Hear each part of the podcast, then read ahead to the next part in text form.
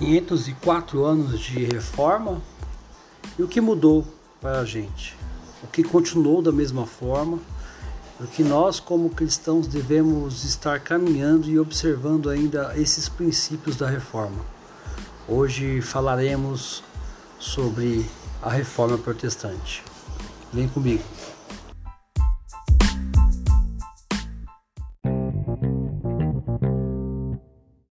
Nós escutamos a semana toda sobre algumas sobre alguns temas, sobre algum, algumas comemorações. Uma delas é o Halloween, né? Todo mundo só pensa no Halloween, mas nós cristãos, servos do Senhor, lembramos de quê? Da reforma protestante. Ainda que nós, como batistas, que é, vemos dos puritanos, Vemos um pouco antes da reforma, mas a reforma trouxe para a gente um, um grito de, um brado de liberdade. E sobre essa palavra, sobre esse tema que eu quero falar um pouco com os irmãos hoje. Porque até então, se não fosse a reforma, hoje todo mundo estaria ouvindo os cultos em, inglês, em latim e não em português.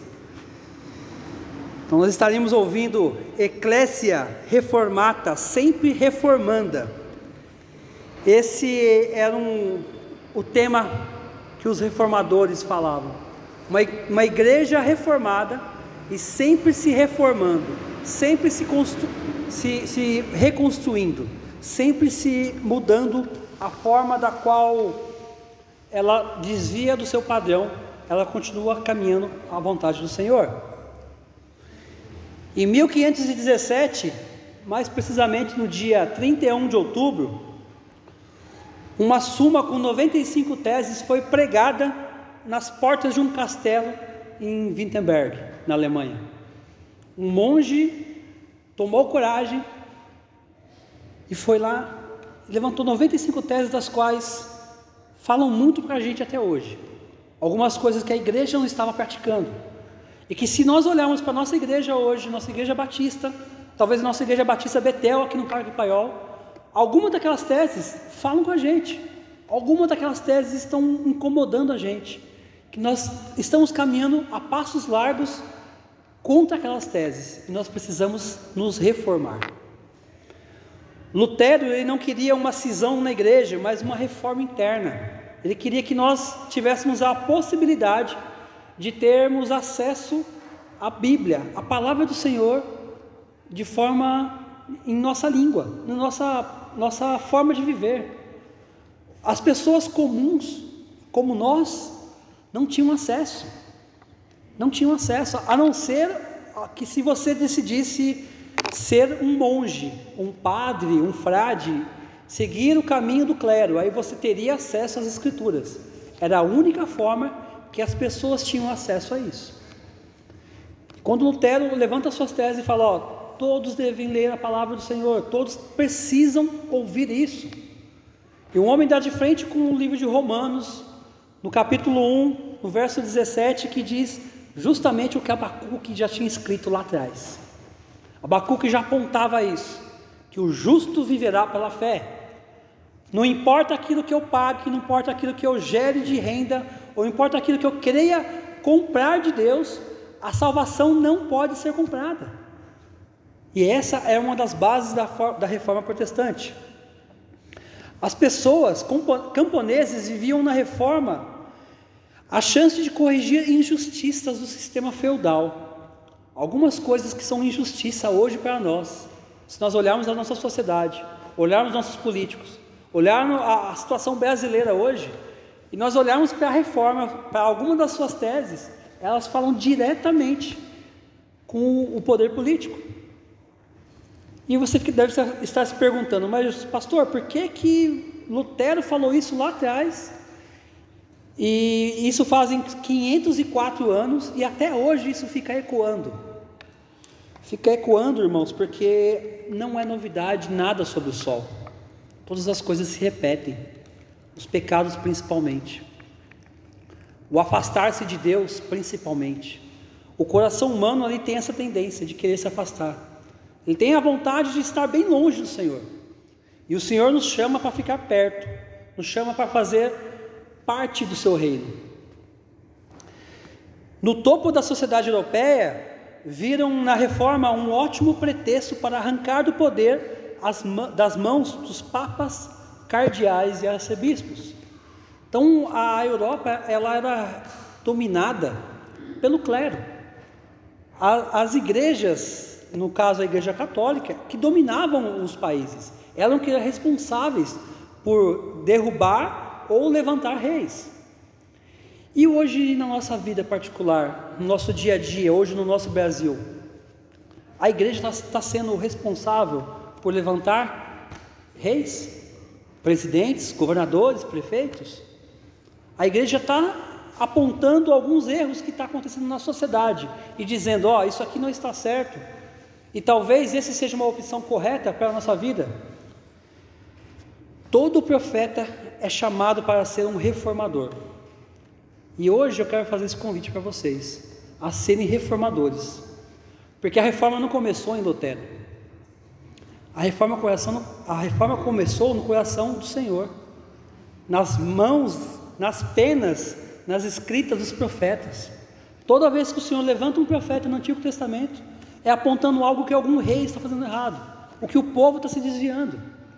E hoje, aqui na nossa vida, onde nós estamos vendo que o povo está se desviando, onde nós, como igreja, estamos nos desviando, como nós, como seres que dizem amar o Senhor, estamos deixando de lado a vontade do Senhor para fazer a minha vontade, a sua vontade. Precisamos atentar muito sobre esse assunto. Seja você a pessoa que se prepara para ouvir a voz do Senhor. No verso 1 nós vemos essa essa posição de Abacuque. Eu me colocarei sobre a minha torre de vigia. Abacuque sobe no lugar mais alto, lugar que ele tem a plenitude de todo o ambiente. Ele tem uma visão completa. E a, a sua visão não te faz um homem soberbo. Pelo contrário, ele se faz humilde. Ele vira e fala: Ficarei sobre a fortaleza e vigiarei, para ver o que ele me dirá e o que terei como resposta à minha queixa. Nós estamos vigiando pelas nossas dores, pelas dores dos nossos irmãos. Nós temos vigiado pela situação do pobre, da viúva. Nós temos olhado para as pessoas do nosso redor e aquilo tem causado dor em nós. Ontem à noite eu vi uma foto do pastor João Boca. Ele era missionário lá na, na Cracolândia, na missão Sal. E ele colocou uma foto assim que me incomodou muito. Os irmãos acompanharam as notícias da TV e um jogador de vôlei perdeu seu emprego, perdeu seus patrocinadores porque ele questionou algo da qual que ele falou, algo não é só isso. Isso vai ser algo pior ainda. Ele apenas comentou isso no, seu Twitter. E dentro de uma semana tudo virou de cabeça para baixo para esse homem. Perdeu o emprego, perdeu o patrocinador. E eles, né, é, é, foi entendido que ele se opôs a algo daquilo que a Bíblia chama pecado. E ele questionou isso. E a minha pergunta é: será que se nós levantarmos muitas vezes e dissermos que, ó, isso aqui é pecado, nós vamos ser censurados também? nós também seremos cancelados na internet. E esse pastor, esse missionário João Boca, ele colocou uma foto justamente da questão do, do Superman lá, e uma foto de uma família buscando comida dentro do, de um caminhão de lixo. E ele falou: a minha questão é a repercussão que uma foto que está à esquerda causou tanto desastre, tanta comoção, tanta discussão, e essa foto à direita não tem tanta comoção. Ele falou: Eu trabalho o dia a dia com as pessoas de rua, eu trabalho o dia a dia com as pessoas que precisam de um amparo, de um socorro. E eu não vejo a igreja como ela deveria ser, como seria a, a, a primeira a enfiar de, de cabeça para tentar socorrer as pessoas. A igreja precisa se reformar nisso. Nós, como igreja do Senhor Jesus Cristo, olhamos para isso e acha que é normal, e não é normal. nenhuma das duas fotos. As duas fotos têm que causar comoção na gente. As duas fotos têm que incomodar, a ponto de nós escrevermos 95 teses, se for necessário, a ponto de nós investirmos nosso tempo, nosso conhecimento, nossa leitura diária e escrever algo sobre isso. E além de escrever, colocar isso como um ponto de partida. Identifiquei o problema, agora eu preciso buscar atitudes, estratégias para resolvê-lo. Nossa igreja, ela tem que ser um farol aqui no Paiol. Tem que ser um farol que ela vai apontar Cristo. Ela vai refletir Cristo e todo o povo do Paiol vai olhar para nós e falar assim: ali é uma igreja do Senhor Jesus Cristo. Só que a igreja não se faz apenas do pastor. A igreja se faz de cada um de nós. Cada um de nós. Hoje compartilhei com o irmão Heraldo e a irmã Selma que a igreja não é o pastor João, não é a, esposa Débora, não é a Selma, não é o Heraldo, mas nós quatro fazemos parte da igreja. E nós quatro somos a igreja. Nós quatro, nós cinco, nós seis, nós todos. Onde nós devemos exercer a nossa função como igreja? Aonde Deus nos mandar, aonde o Senhor nos incomodar. Isso aqui não está correto, isso aqui precisa ser melhorado. Nós precisamos levar a palavra do Senhor. E como que nós podemos levar a palavra do Senhor se a gente não presta atenção no verso 2? Mas presta atenção assim, com ênfase. Então o Senhor me respondeu e disse: Escreve a visão em tábuas de forma bem legível, para que até quem passe correndo possa, possa lê-la. Imagine alguém passar correndo aqui e conseguir ler algo, né? Vindo para cá na Estrada dos Romeiros, ali perto do quilômetro 37, se não me engano, tem um outdoor. Não, é bem antes, é lá na Cruz Preta ainda. Tem um outdoor bem grande, escrito com letras e números. Está escrito assim: a, se até mesmo dessa forma você consegue ler, imagine os seus clientes. Então o outdoor chamou atenção, porque onde era para ser letras, eles escreveram números. E qualquer um que passa consegue ler. Ele entendeu muito bem o que está escrito aqui em Abacuque. Quem criou aquele outdoor, talvez nem tenha lido a, a palavra do Senhor. Talvez nem tenha pensado dessa forma. Mas isso aqui é um cuidado que o Senhor nos dá. É um cuidado que o Senhor nos convoca. Irmãos, escrevemos bem grande. O só o Senhor é Deus. Só o Senhor é a única esperança. Só o Senhor que pode salvar. E quem salva é a fé nele. Não há nada de algo que eu possa fazer, de bom ou de ruim, que eu vou conseguir a salvação. Não consigo comprá-la, porque um, o custo dela é muito alto e eu não tenho como pagar isso. O custo dela foi um sangue lavado do cordeiro, onde nós iremos lavar nossas vestes, limpar nossas vestes no sangue do cordeiro e sermos glorificados com ele. Nós precisamos atentar para isso olhar para fora, olhar para a nossa, a nossa comunidade, o que nós, como comunidade, podemos fazer. Não cruzar os braços, nós atentarmos a dificuldade de um irmão de perto. Muitas vezes alguém está precisando realmente de uma palavra de consolo, uma palavra amiga. E nós, como servos do Senhor, encolhemos a mão. Ou nós nem nos atentamos, devido à correria do dia a dia. Atente para as palavras do Senhor. A palavra do Senhor, ela tem detalhes específicos. A palavra do Senhor, ela fala com você de forma individual, específica. O Senhor fala contigo de forma que talvez não vai falar comigo. E você precisa se atentar nisso. Meditar na palavra do Senhor não é aquela leitura rápida, aquela leitura que você bate o olho, ah, hoje eu já cumpri a meta da EBD. Né? A, EBD tem a leitura diária, né? sete dias tem a leitura, já li, está tudo certo. Não, é meditar. É olhar, olhar de novo. Poxa, mas não entendi aqui. E remoer essa leitura. Colocar assim, Senhor, me ajuda. Eu estou precisando entender melhor isso aqui. Não consegui digerir. E algumas vezes essas questões vão ser confrontadas com nós mesmos. O verso 3 diz: Não seja ansioso, muito menos menospreze o quanto tempo que não se cumpre. Às vezes nós temos uma ânsia de, de que as coisas aconteçam. Eu preciso que isso aconteça logo. Não vejo a hora disso acontecer. E eu deixo de viver no momento. E a ansiedade ela toma o meu tempo de algo futuro que talvez nem venha acontecer na minha, na minha presença. Talvez algo aqui que estava ali falando em Abacuque não, não se cumpriu para Abacuque. Talvez esse tema aqui, que o justo viverá pela fé, o Paulo digeriu há mais de 500 anos depois. E há 504 anos atrás, um monge chamado Martim Lutero digeriu isso de forma assim clara. Irmãos, às vezes não vai acontecer no nosso tempo. Nosso tempo, se for da vontade do Senhor, ele vai se cumprir.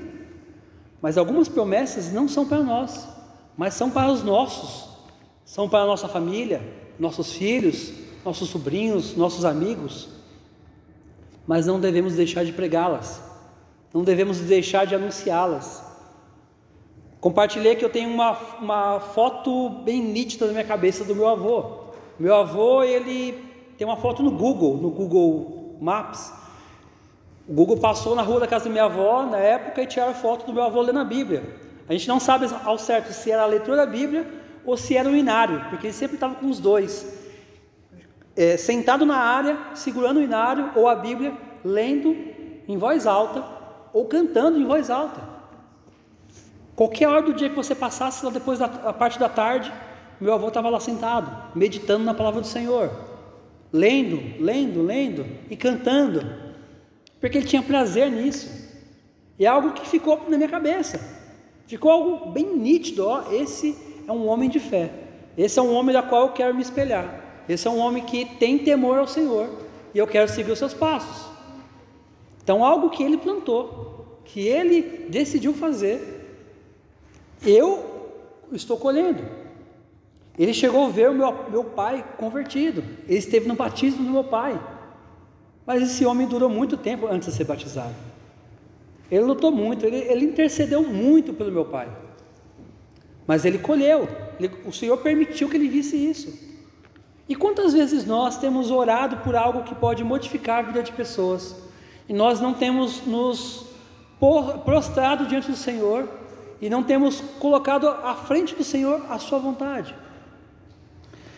Será que nós não estamos sendo chamados para sermos outros reformadores? Antes de Lutero, 100 anos antes, um homem chamado John Huss, um pré-reformador. Huss, na, na língua tcheca, ele é ganso. E no dia da sua morte, ele disse que hoje vocês estão assando um ganso mas vocês não conseguirão calar um, um, um, cisne que falará a todos. E essa profecia se cumpriu. Ele falava sobre Martinho Lutero. A igreja precisa modificar a sua postura, a sua a, a atitude diante da, dos povos. Ela não está agindo de forma correta. A igreja não está olhando para Cristo. E nós hoje, depois de 504 anos, o que nós precisamos mudar? Compromisso? Será que a gente precisa ser pessoas mais compromissadas com o Senhor? Será que nós precisamos ser pessoas mais tementes ao Senhor? Não duvidar das, das bênçãos do Senhor? Será que precisamos viver realmente pela fé? E nós deixamos de algum, alguns momentos de lado ela? Nós falamos para a fé, ó, fica aqui, que agora eu que vou agir aqui, eu que vou resolver as coisas.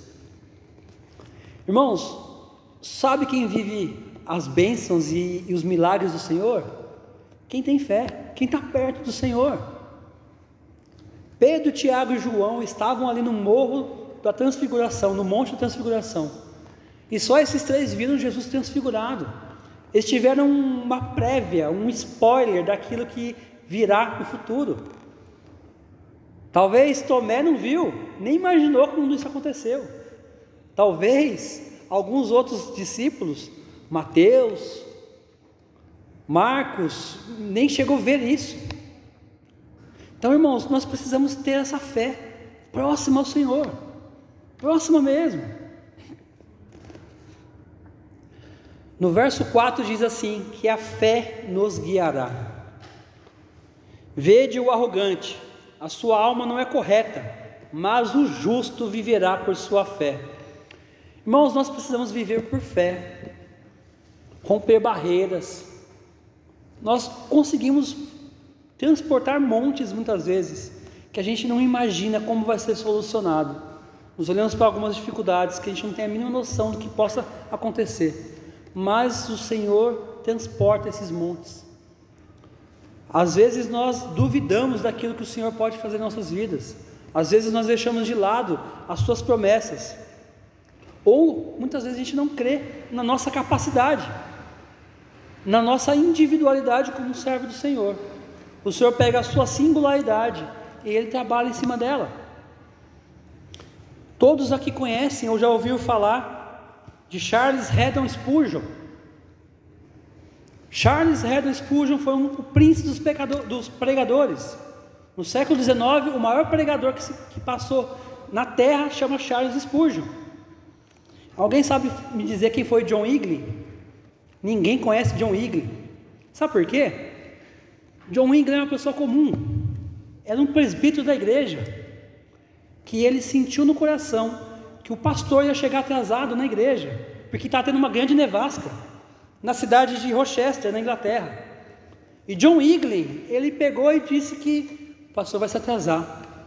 Eu vou abrir a igreja. E John Eagley sobe até o púlpito e lê a seguinte frase: Busque o Senhor.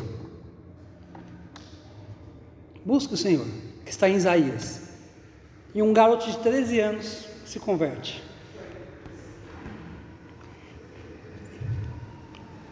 Simples. O Evangelho não é complicado. O Evangelho não é difícil. O Senhor usa a sua singularidade. O Senhor usa você. Onde você estiver, meus irmãos. Deixe ser usado. Deixe ser usado. Permita que o Senhor faça morada de forma real na sua vida. Esse jovem, chamado Charles Haddon Spurgeon, se converteu aos 13 anos com uma palavra simples. O homem abriu a Bíblia, ele não fez nenhuma pregação expositiva, ele não pegou textos, não falou sobre origens, não falou como que era a hermenêutica, não falou como que era a, a exegese daquela palavra. Ele simplesmente falou a leitura da Bíblia. E a pessoa de Charles Spurgeon se converteu. E dali foi o estopim que esse homem pregou da palavra do Senhor. Irmãos, nós precisamos ser John Eagley. Nós precisamos ser desses reformadores, dessas pessoas que sentem que há necessidade de fazer algo na igreja e você arregaça suas mangas e fala: Isso é para mim, isso eu quero fazer parte, isso é o que o Senhor está me chamando. Não pensar que ah, alguém vai fazer, ah, o Senhor vai levantar Fulano, ou vai levantar Ciclano. Senhor, escolha mim, me chame, me coloca aí nessa brecha. Eu quero fazer acontecer, eu quero ser participante do seu reino. Eu quero ser aquele que vai fazer e vai acontecer, porque o Senhor está me chamando. Irmãos, precisamos de pessoas assim. E com o tempo o Senhor vai te acrescentando, o Senhor vai te capacitando, porque a sua força não é sua força, é a força do Senhor. Um outro texto de Martim Lutero, ele fala justamente que quando o povo é impedido de conhecer as Escrituras, a salvação também é impedida. Nós precisamos mostrar as Escrituras para as pessoas. As pessoas leem a nossa vida. As pessoas olham para nós e falam: ah, ali vai um crente. Ou olham para a gente e falam assim: puxa, você é crente? Qual o tipo de pessoa que você é vista? Você é uma pessoa da qual as pessoas se pegam de referência e falam: oh, Eu quero ser igual a ele. Ele é uma pessoa da qual teme ao Senhor e pratica. É uma pessoa da qual tem vivido o Evangelho. Ou nós somos a pessoa da qual as pessoas olham e falam: Ó, oh, esse homem aí, não sei. Ele não me parece de confiança. Esse homem não parece ser uma pessoa temente ao Senhor. Em Romanos 1, 17 diz assim: texto de Paulo aos Romanos. Pois a justiça de Deus se revela no Evangelho, de fé em fé. E como está escrito, o justo viverá pela fé. No verso 16: Porque não me envergonho do Evangelho, pois é o poder de Deus para a salvação de todo aquele que crê, primeiro do judeu, também do grego. Irmãos, tudo começou com os judeus, mas os judeus não aceitaram Cristo. Os judeus renegaram o Salvador, renegaram o Messias, mas todos aqueles que aceitaram, todos aqueles que decidiram seguir, o Senhor transformou de criatura para filhos de Deus. Nós precisamos entender isso. Precisamos mudar a nossa postura diante da sociedade. Precisamos caminhar de fé em fé. Porque a fé vai nos aumentando a cada dia. Conforme você vai usando mais a sua fé, mais ela vai aumentando, mais ela vai te capacitando. E o Senhor chama pessoas para o seu trabalho. Próxima semana nós temos a sessão administrativa da diretoria. Você já pensou em qual cargo você vai assumir?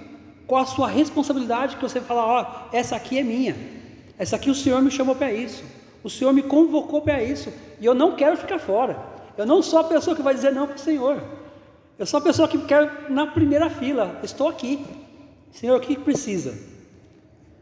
Nós precisamos ter essa, essa sensibilidade de ouvir a palavra do Senhor e colocá-la em ação. Precisamos olhar para as condições, para as situações, para as necessidades e nos colocar presente nisso, nos colocar na brecha. Neemias foi um reformador. Neemias precisava reconstruir os muros, literalmente foi um reformador, carregando pedras e, e armas para poder levantar os muros de Jerusalém. Nós temos Abacuque como um reformador. Nós temos Amós como reformador, Miqueias como reformador.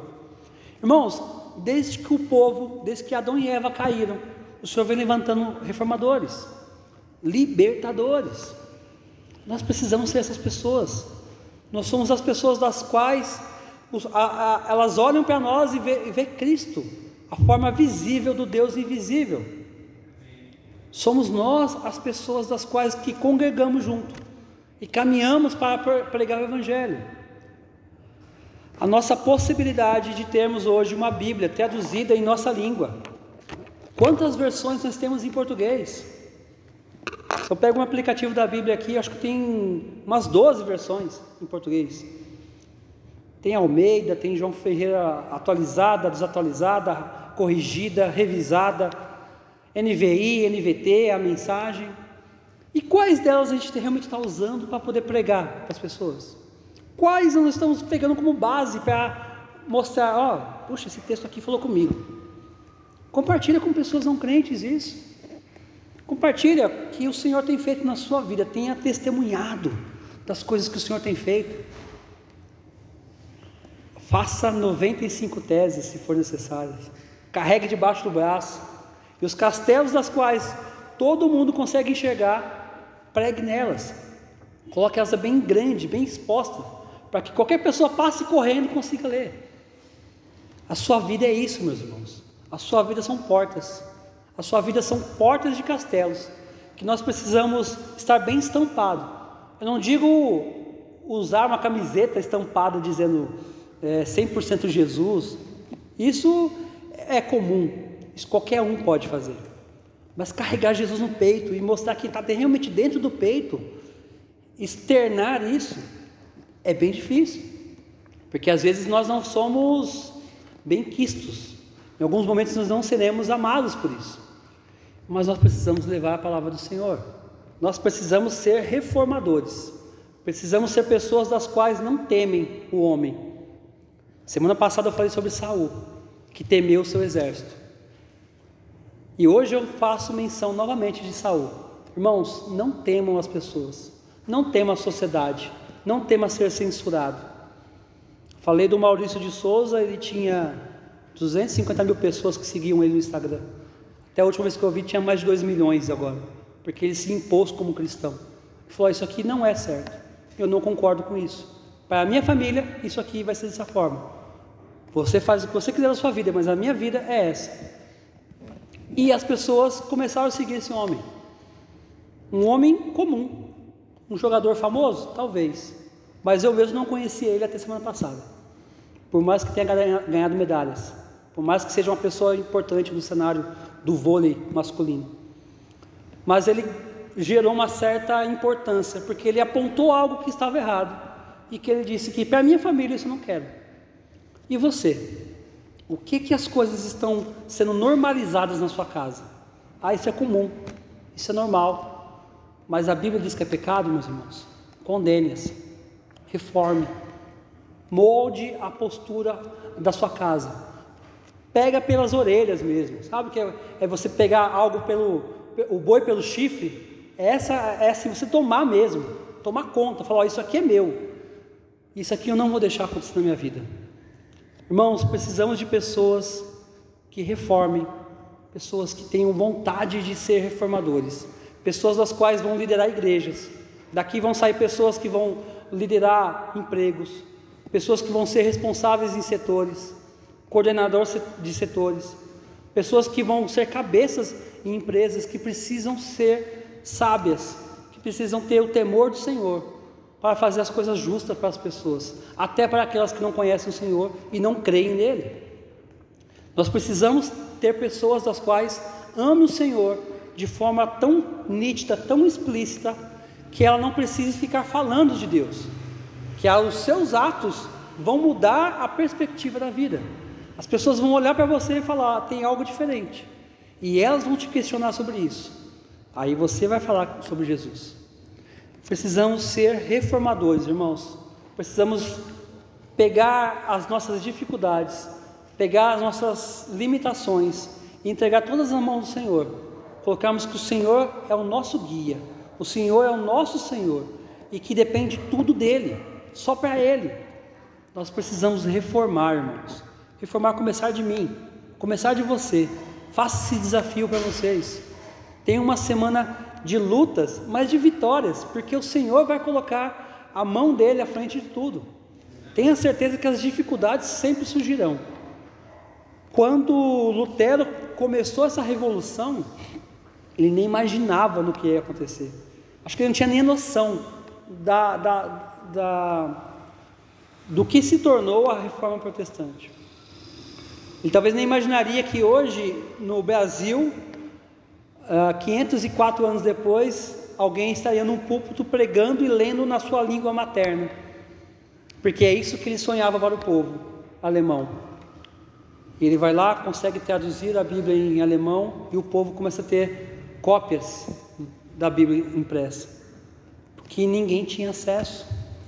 Hoje nós temos acesso. E quanto nós estamos acessando ela? Quanto nós realmente estamos meditando nela?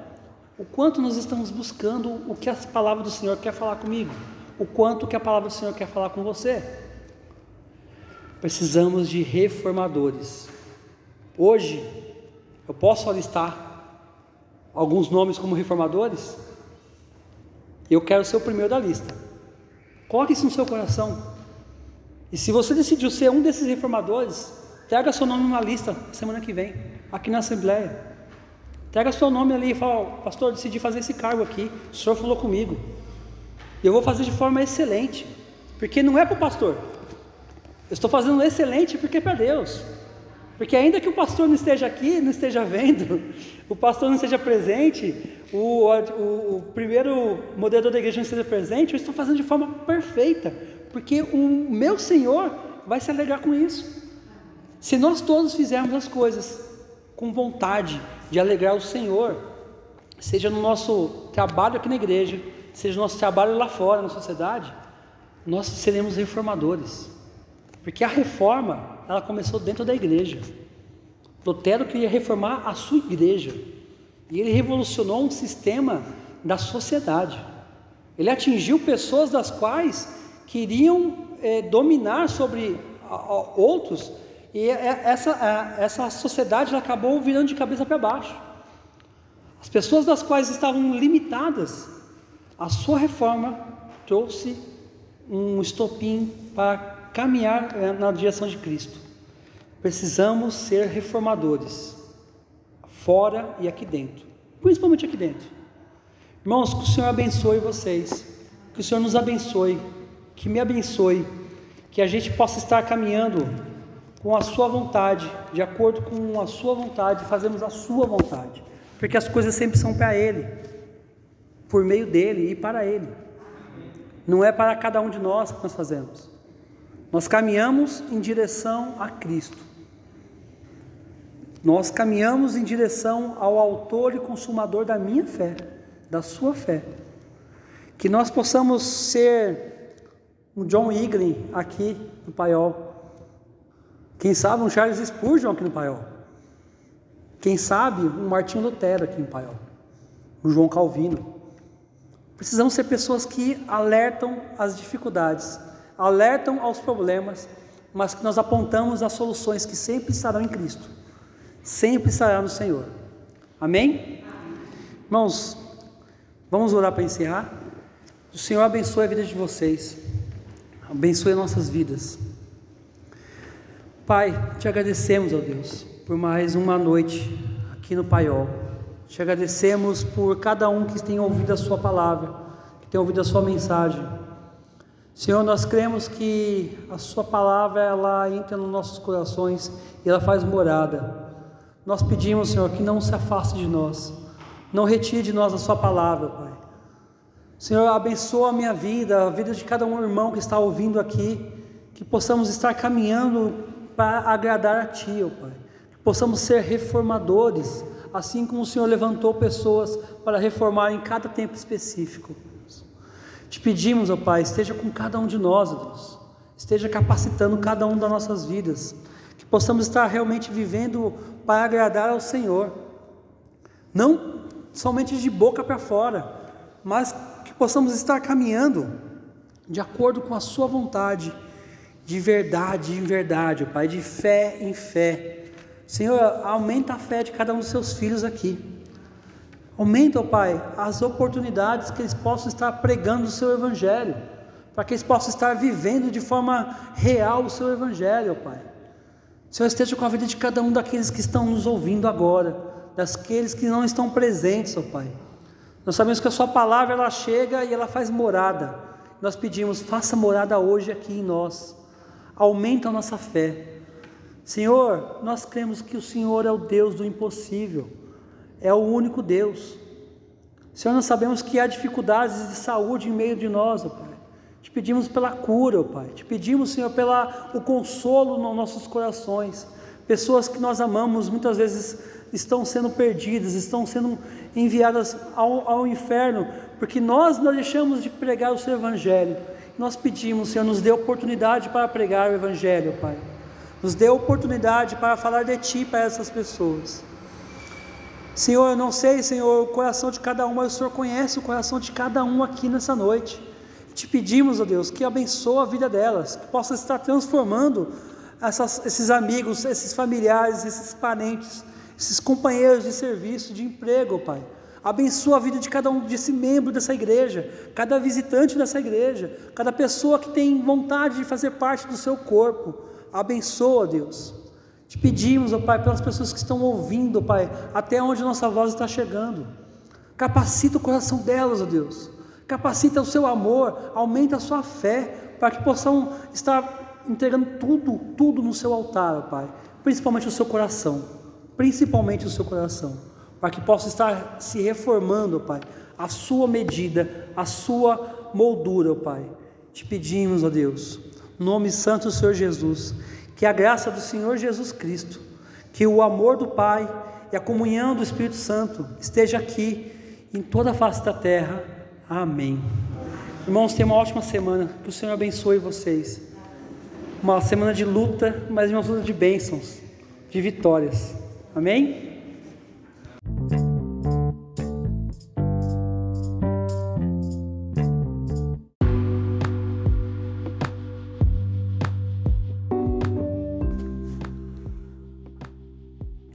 Siga nossas redes sociais no Instagram, arroba um tal João Victor, no Facebook, um tal João Victor.